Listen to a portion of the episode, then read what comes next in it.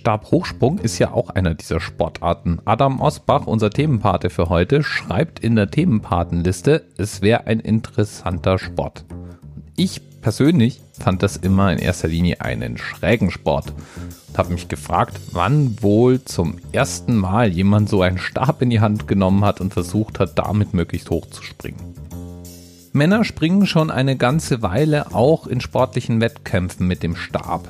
Aber für Frauen wurde der Sport erst offiziell im Jahr 2000 als olympische Disziplin aufgenommen. Die erste Siegerin war die Athletin Stacey Dragula, die damals, und das ist der Themenanker für heute, 4,60 Meter sprang. Das ist eine Höhe, die heute zum Teil schon auf Landkreiswettkämpfen geschlagen wird. Aber damals war es eben, wie gesagt, die Gewinnerhöhe. Und 4,60 Meter ist auch üppig. Es sieht immer auf diesen Bildern so harmlos aus, wenn die Leute mit ihrem Stab losrennen und dann damit springen.